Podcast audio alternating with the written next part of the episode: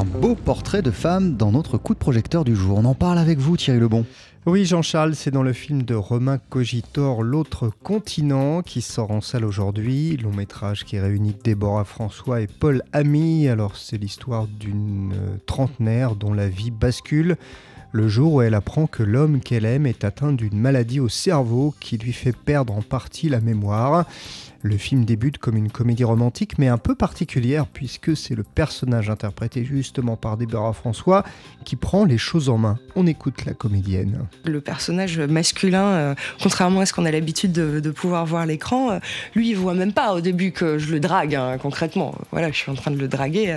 Je lui fais vraiment du rentre dedans, je monte jusqu'à chez lui euh, et lui il voit rien, il voit que ses bouquins. et chez mon personnage à moi c'est très explosif et justement c'est une polyamoureuse comme on dit il y a cette première scène du film où on me voit dire au revoir à pas mal de garçons, on peut le dire. et puis quand elle va rencontrer ce garçon-là, tout d'un coup, euh, le mot je t'aime qu'elle avait l'habitude de distribuer un petit peu comme ça à la volée euh, à tous ses, tous ses amants euh, et, tous ses amoureux, bah là tout d'un coup ça va vouloir dire quelque chose et tout d'un coup quand ça va être prononcé par, par le personnage joué par Paul Ami dans le film, tout d'un coup ça va lui faire peur. Et on passe de la légèreté au drame dans l'autre continent. Eh bien oui, Jean-Charles, quand la maladie donc vient détruire les rêves d'avenir de ce couple très amoureux. Le destin, euh, voilà, leur tombe dessus. Évidemment, on s'attend pas à ce genre de choses euh, jamais dans sa vie, mais euh, d'autant plus quand on est de joyeux trentenaires qui, voilà, ils sont en train d'imaginer des projets, ils imaginent une vie à deux, un enfant, un appartement, enfin voilà, ils imaginent pas mal de choses, surtout lui.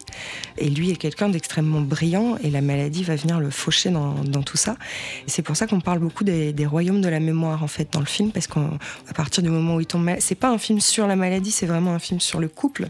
Donc du coup, on rentre dans sa tête à lui en fait. Et il y a des images qui sont assez belles, assez lyriques, où tout d'un coup, euh, il est sur cet autre continent qui est devenu l'intérieur de sa tête. Et elle, elle est toujours, euh, elle est toujours en France et elle l'attend, elle attend qu'il revienne.